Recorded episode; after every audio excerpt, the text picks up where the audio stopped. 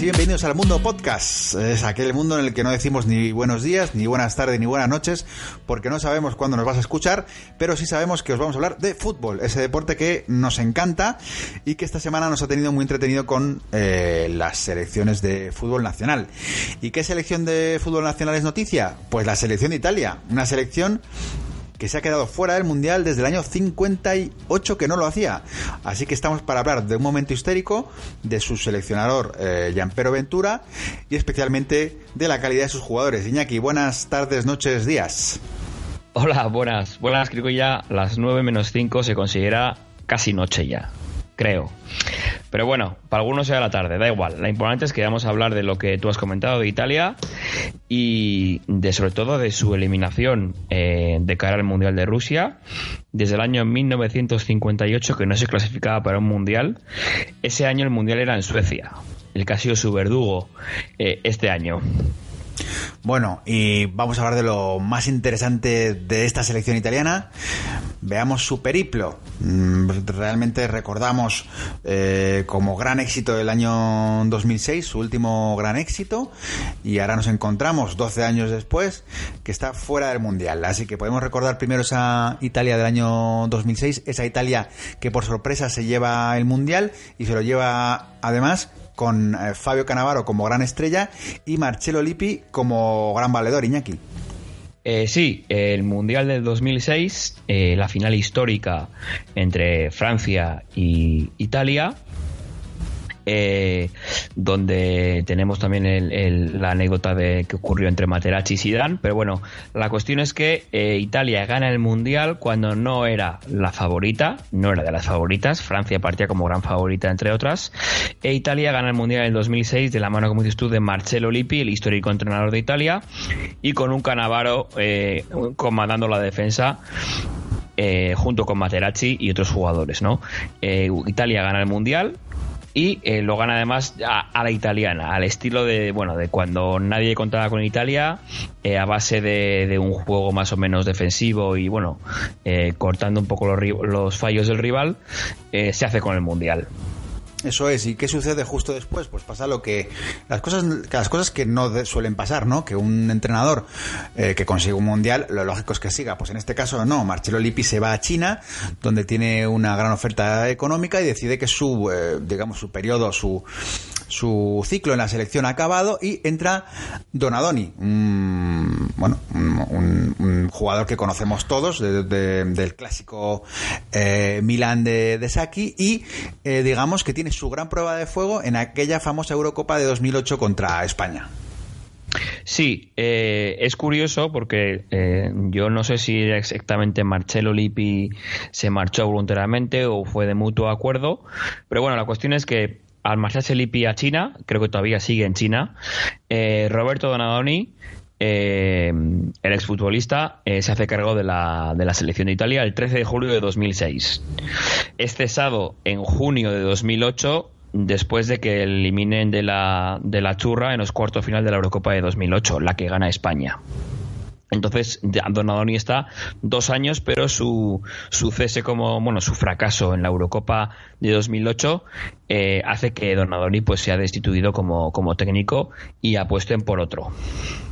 Eso es, y de hecho eh, ese es el gran cambio de Italia, ¿no? Pasa de ser una selección ganadora a caer ante una España que, bueno, por lo menos la excusa era que era una España muy potente que llegó a ganar la final con ese 1-0 famoso con el gol de, de Fernando Torres. Sí, eh, en esa en esa Eurocopa que al final eh, yo creo que merecidamente gana España, eh, estaba Alemania, estaba España, estaba Italia, Italia cae en cuartos de final. no me parece que es tampoco un desastre como para cesar a Donadoni, que el trabajo que había hecho, pues bueno, era salvable, pero bueno, toma la decisión, bueno, pues de de destituir o de cesar a Donadoni y vuelve Marcelo Lippi un poco a recuperar las viejas esencias eh, para Italia.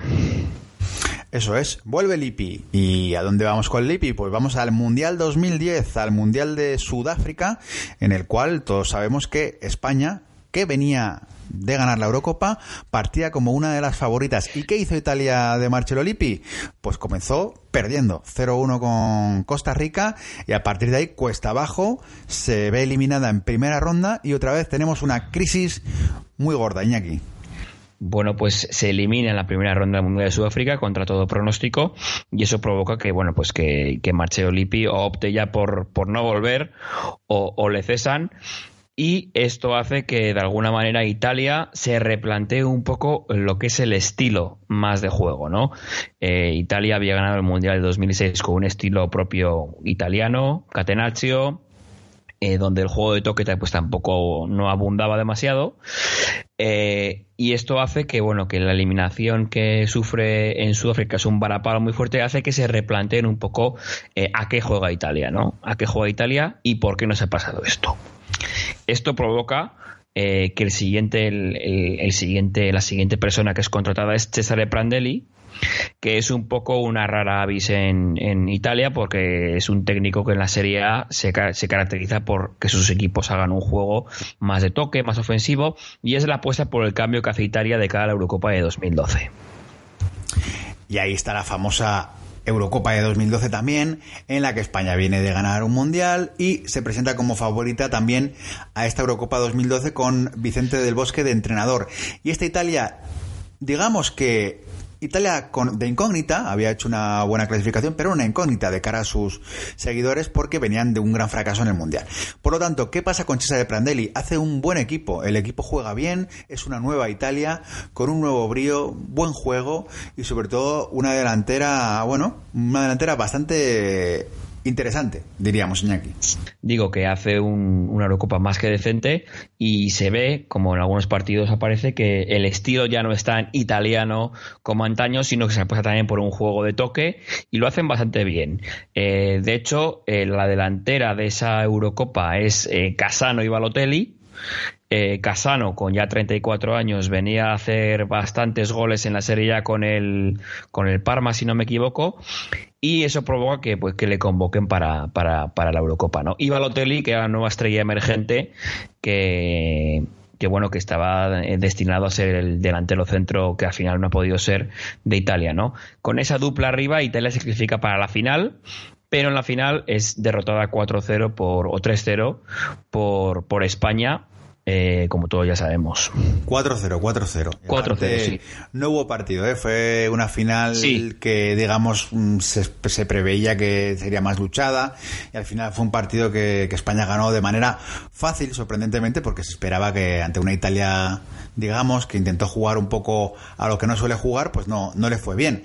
Aún así, la Federación Italiana, digamos, que permite continuar a Prandelli y le lleva hasta el famoso también Mundial de Brasil 2014. Este, este Mundial que para España era una prueba de fuego y que eh, para Italia también, porque digamos que venían presionados porque no habían conseguido ese gran título en la Eurocopa. ¿Qué pasó? Pues que ambos equipos, tanto España como Italia, los dos finalistas de la Eurocopa, se van a la calle en la primera ronda. Toda una sorpresa, aquí. Sí, eh, casi casi el caso de España es casi más más más sorpresa no porque España venía de, de, ganar la Eurocopa Italia venía también de hacer un de hacer una etapa bastante decente pero bueno eh, es una sorpresa eh, sobre todo en España la derrota contra Holanda en el primer partido 1-5 y eh, Italia gana el primer partido le gana a Inglaterra el primer partido 1-0 pero pierde los dos siguientes. Entonces eso provoca que sea eliminada del Mundial de Brasil y que ya eh, justo una semana después de la eliminación del Mundial, o de Cesare Prandelli y, y el director de la federación que había apostado por él, ambos dimiten como dimiten de la federación pues por, por el fracaso de Brasil. Así es. Y se acaba, digamos, la época de Prandelli, pero ¿qué entrenador se había quedado en paro en ese momento y era un pedazo de entrenador que venía de ganarlo todo con la Juventus? Pues sí, el que todos conocéis, Conte el actual entrenador del Chelsea, que estuvo dos años en la selección italiana y que empezó muy fuerte. Y ahora viéndolo un poco con la perspectiva de, la eliminación de, la, de esta semana, vemos que la Italia de Antonio Conte no era una selección de grandes jugadores, pero sí era una selección de entrenador. Entonces vamos a ver un poquito su periplo hasta la hasta que consigue llegar a la Eurocopa de 2016 en la que sorpresivamente llega a octavos de final frente a la todopoderosa España. ¿Y qué pasa, Iñaki? Bueno, eh, Antonio Conte le contratan pues el 14 de agosto del 2014, eh, un mes después de, la, del cese de, la dimisión de Cesare Prandelli. Y eh, sí es verdad que Conte monta un equipo, implanta un 3-5-2 muy efectivo, no tiene grandes nombres, de hecho, la delantera eran Pele y Eder, gente relativamente joven y nueva, pero eh, eh, se clasifica para los octavos de final y derrota a España en un partido en el que le da un repaso táctico Conte a Del Bosque considerable, ¿no? En los cuartos de final cae en la tanda de penaltis contra Alemania, justo 6-5 eh, y bueno, pues eh, la verdad es que el papel que hace Italia en esta Eurocopa es bastante decente, bastante decente. ¿Qué pasa? Que Antonio Conte antes de la Eurocopa ya había manifestado que él se marchaba después al Chelsea. Exactamente. ¿Y qué hace la Federación Italiana? Se ve ante un brete, dice, madre mía, tengo a un pedazo de entrenador que está apoyado por afición, pero que se me va precisamente porque quiere seguir creciendo en los clubes eh, en este caso en la Premier League, tiene una muy buena oferta del Chelsea y eh, lo que hace es buscar un nuevo entrenador. Bueno, en esos momentos salen un montón de entrenadores a la terna, pero finalmente se decide por un tipo de entrenador, eh, digamos que cumple perfectamente el perfil de seleccionador, es un entrenador veterano, estamos hablando de 67 años, ahora tendrá 69 y es un es el mm. famoso Gianpero Ventura, el que actualmente critica a todo el mundo, pero que hace dos años era un entrenador laureado porque venía de estar cinco años en el Torino y había llevado al equipo a una estabilidad de resultados y digamos que, estaban muy contentos con él y de hecho digamos que la llamada a las elecciones fue como un fruto al buen trabajo Iñaki. Eh, Gianpero Ventura, eh, genovés, que se forma en las categorías inferiores de la Sampdoria, eh, empieza a entrenar en el año 81 en la Serie D italiana, luego pasa a la Serie B, la Serie C, bueno, pasa por muchos equipos y llega a la Serie A eh, con el Lecce eh, y luego eh, pasa por el Bari y en el Torino, en el 2011, es cuando empieza ya a hacerse ya más a conocer porque se clasifica en la, Liga, a la Europa League. Y esos cinco años en el Torino, de alguna manera, le catapultan como un técnico ya veterano y más o menos contrastado en la Serie A, lo que provoca que el 7 de junio de 2016 eh, Gianpero Ventura se convierta en el nuevo seleccionador de, la, de Italia, reemplazando a Antonio Conte digamos que durante la clasificación parece que las cosas no van mal, eh, mantiene el pulso con España. Lo primero tiene la mala suerte de, de, quedarse en el mismo grupo de España y digamos que al principio parece que mantiene el pulso, pero tiene un primer partido en Italia que es importante en el que acaba en empate, pero todos recordamos que ese partido España fue mucho mejor que Italia y que la verdad es que tuvo suerte sacando un empatito. Eh, sí, eh, eh, Ventura se encuentra con una Italia post-Conte donde tiene que de alguna manera pues seguir con el trabajo que ha empezado Conte con los jugadores, ¿no? No le falta talento, está gente como Berratti, está gente como Insigne, está gente como Immobile, junto con veteranos como Chiellini, como Barzagli, bueno, le coincide el grupo España, que yo creo que si no si le hubiera tocado un grupo más asequible, yo creo que seguramente no hubiera tenido tantos problemas, ¿no? Pero le toca a España, le mantiene el pulso a España, pero obviamente la brillante clasificación del conjunto de Lopetegui hace que Italia quede segunda y eh, lo que te he dicho, saca un empate de Italia, pero en España, en el Bernabéu, es derrotada 3-0 de manera muy clara por, el conjunto español, lo que hace que eh, Italia eh, tenga que, después de un empate en contra Macedonia y ganar a Israel, hace que quede destinada a la repesca contra Suecia. Y a partir de ahí, pues estos dos partidos que hemos visto, eh, le hemos visto un desastre. Eh, primero perdió 1-0 con, con Suecia en el partido de ida, tuvo oportunidades, pero la verdad es que el partido fue lamentable. Y luego todos sabíamos que lo iba a pasar mal en San Siro y así fue, lo pasó bastante mal. 0-0, tuvo oportunidades, pero es que el equipo no, no carburaba y la verdad es que al final todos los palos se los ha llevado el entrenador, que evidentemente no, no ha hecho un buen trabajo, ha tenido decisiones discutibles. Eh, de hecho, para mí una de las peores decisiones, sobre todo, no le he visto todos los partidos, pero sí he visto los dos partidos de la repesca y me ha sorprendido mucho que insistiera en inmóvil. Es decir, que a mí no me parece un mal futbolista y que está en buen momento, pero me parecía raro que teniendo que ganar a Suecia, pusieras un delantero. Empezó la ida tuvo dos delanteros, pero acabó quitando uno para meter. Y, en la vuelta, que tenía que jugar con dos delanteros, jugó con uno. Y luego tenía a Simone Zaza, que está en pleno apogeo, y tenía a Insigne, que también está en pleno apogeo en Italia. Y me ha sorprendido, me ha sorprendido. No, no esperaba yo que que las, decisiones desde fuera me han parecido muy raras de, Ventura y bueno, eh, no me extraña que estén enfadados en Italia porque les ha abocado a una eliminación. El tío tiene prestigio, no, no, tiene duda, ¿no? Pero es que no ha demostrado, digamos, que, que los jugadores ni siquiera estén con él y luego es que tampoco hemos visto el brío que tenían con Antonio Conte, porque hemos visto, hemos hecho la comparación de, decir, bueno, oye, la Italia de Conte tampoco tenía grandes jugadores, pero Ventura tampoco, pero por lo menos Conte les sacaba brío y parece que Ventura no, no ha conseguido eso, incluso utilizando, como decías, el mismo, el mismo esquema. Sí, eh, Ventura hace probaturas. Eh, de hecho, eh, cuando se enfrenta a España en el Bernabéu, hace, juega con un 4-2-4 que no le sale bien. Luego vuelve al 3-5-2 en las eliminatorias contra Suecia, en las eliminatorias contra Suecia donde no le sale bien, pero la sensación es que no ha dado con la tecla, eh, que los jugadores no sé si o no confiaban en él o simplemente no, no podían o no, o no sabían, pero ha sido todo muy extraño, ¿no? porque luego hemos visto imágenes en la televisión donde hemos visto que De Rossi le dice a un técnico, igual al segundo entrenador, que no salgo, no salgo yo, que salga Insigne, que, que tenemos que marcar un gol, ¿no? Eh, esa imagen es muy, es muy, eh, digo, muy eh, sintomática de que algo no funcionaba, ¿no? Y, se, y se confirma en esto de que Ventura, eh, que ha sido cesado hoy a las 7 de la tarde, Hoy han anunciado las de que la federación cesaba Ventura. No sé si ha sido un cese de mutuo acuerdo o lo que sea, pero bueno, la cuestión es que estaba cantado que tras este fracaso Ventura no iba a seguir como técnico porque su trayectoria en la selección italiana el resumen es que no ha sido bueno. O sea, y ahora la pregunta es, el balance no es bueno, normalmente te llega un cese, él lo entenderá perfectamente, y la pregunta es, ¿ahora qué? ¿Qué entrenadores, Iñaki, tenemos para posible eterna para ser el, el próximo, el próximo perdón, seleccionador italiano?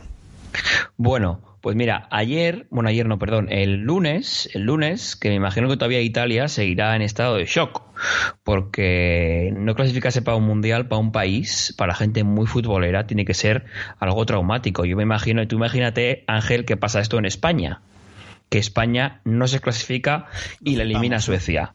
Estaríamos todavía hoy miércoles con el culebrón y quedarían dos semanas, ¿no? Sí, sí, no, no, es un fracaso estrepitoso. Y yo creo que Italia todavía tiene, bueno, digamos que todavía tiene más tradición de participación en mundiales ¿no? que nosotros. Entonces, como la gente comentaba el lunes por las redes sociales cuando acabó el partido, decía, yo es que no, no he visto una Italia, un mundial o una Eurocopa sin Italia. Desde el año 58 58, Italia ha estado en todas las competiciones. Entonces se va a hacer muy raro no verle, ¿no? Entonces, en, esa, en ese estado de shock que está el país, me imagino que la federación se, se habrá puesto a trabajar. Hoy le han cesado Aventura y el mismo día del partido, cuando acabó el partido, en la Gacheta de los Sports hicieron una encuesta eh, online en la que decían, bueno, ¿qué entrenador crees tú que, puedes, que puede ser? ¿no? Y un 70% eh, decía el nombre de Carlo Ancelotti. Es que es el predestinado, entrenador de gran prestigio, entrenador actualmente en paro eh, desde hace pocos meses, con lo que es normal que, quieran Ancelotti. También te digo que yo la sensación que tengo con Italia es que eh, ha empezado a tener malos jugadores, es decir, poco a poco la calidad de los jugadores han ido bajando y ¿qué, ha pasado? Que con Conte yo creo que se ha notado menos porque es un gran entrenador y ¿qué pasa? Que malos jugadores con un gran entrenador se nota menos, pero si pones malos jugadores con un entrenador digamos, un poquito peor, las cosas se ven muchas más claras, ¿no? Y yo creo que, esto es lo que les ha pasado, a que también es verdad que se han, se han, quedado fuera por un gol, pero bueno, digamos que llevaban tiempo ya anunciando que las cosas no iban bien. Eh, sí, y eso, eso que la Serie A, la Serie A no, no es una. La Premier y la Española están por encima de la Serie A, a mi parecer, en cuanto a calidad. ¿eh? Incluso la Liga 1 ha mejorado bastante. La Serie A es una. Es, yo la considero que es la tercera o la cuarta liga en cuanto a calidad, y eso que ha mejorado. Es decir, ha mejorado y, y no es una mala liga, pero lo que tú dices es que si no salen jugadores con el talento suficiente como para llegar a la selección y hacer un papel digno, eh, si no te llega una, una, generación de los Pirlo y toda esta gente, es complicado. ¿no? Un entrenador puede hacer cosas como hizo Conte con unas con, con jugadores eh, entre comillas peores, pero claro, cuando llega la dura realidad, pues pasa esto, ¿no? Y, y sobre lo de Lancelotti, pues se supone que está destinado, ¿no? Porque tiene 58 años, eh, es italiano, eh, ha pasado por muchos equipos y ahora está libre. Entonces, eh, me imagino que le sondearán. Me imagino. Es que antes he estado pensando en posibles entrenadores italianos que pudieran. Eh, digo italianos porque me imagino que querrán un italiano. Igual luego contratan a un francés. Pero quiero decir que Donadoni ahora mismo está entrenando el Bolonia en la Serie A. Lippi sigue en la Superliga China y no sé si tiene pinta de que vaya a marcharse. Y luego, pues los Capello, Trapatoni y Isaki, pues están ya medio retirados, ¿no? Exactamente. La verdad es que va a ser toda una sorpresa quién sea el seleccionador italiano. A mí todo lo que no sea Ancelotti me va a extrañar. Pero... Sí, eh, hombre, en Inglaterra ha pasado que es mm, Southgate, el que estaba en la sub-21, se ha hecho cargo de la, de la absoluta y, y la ha clasificado para, para, el Mundial y parece que va a ser el entrenador. Eh, también en Inglaterra ha pasado algo parecido. En Inglaterra estaba Roy Hodgson, que ya tiene sus cerca de 80 años, y tampoco han apostado por este. No sé quién es en el sub-21 de Italia, pero es que mm, no se me ocurre un entrenador italiano eh, Francesco está en la Roma, eh, Montella está en el Milán, quiero decir, los jóvenes también están con están trabajando en otros equipos, con lo cual el nombre de Ancelotti creo que es el que le ha venido al 90% de, la gente, ¿no? Veremos cómo se, cómo se desarrolla esto y veremos si tienen un, as bajo la manga y incluso pueden connotar a un entrenador que no sea italiano, ¿no? Puede ser un entrenador de prestigio que no sea italiano y que se haga cargo de la selección. Pues eh, aquí os lo contaremos en Top Fútbol. Por supuesto, cuando sepamos la nueva noticia, volveremos a analizar este nuevo seleccionador italiano, del que esperamos nos dé espectáculo y nos lleve a otra vez a Italia. Sí. Porque sí, porque nos gusta el fútbol, a, a, la próxima Eurocopa, porque todo puede ser, ¿eh? Todo puede ser. Sí, a mí, que... a mí me, me, resulta curioso porque. Eh, eh, va a ser raro ver una mundial, un mundial sin Italia, pero va a ser curioso ver cómo eh, Italia evoluciona de este, de este choque, ¿no? A ver cómo sale del pozo y cómo contratan un entrenador que reestructure toda Italia y le haga otra vez candidata a la Eurocopa y, a volver a ser grande, ¿no? A ver cómo qué entrenador no, eh, colocan y cómo evoluciona la cosa. Será interesante.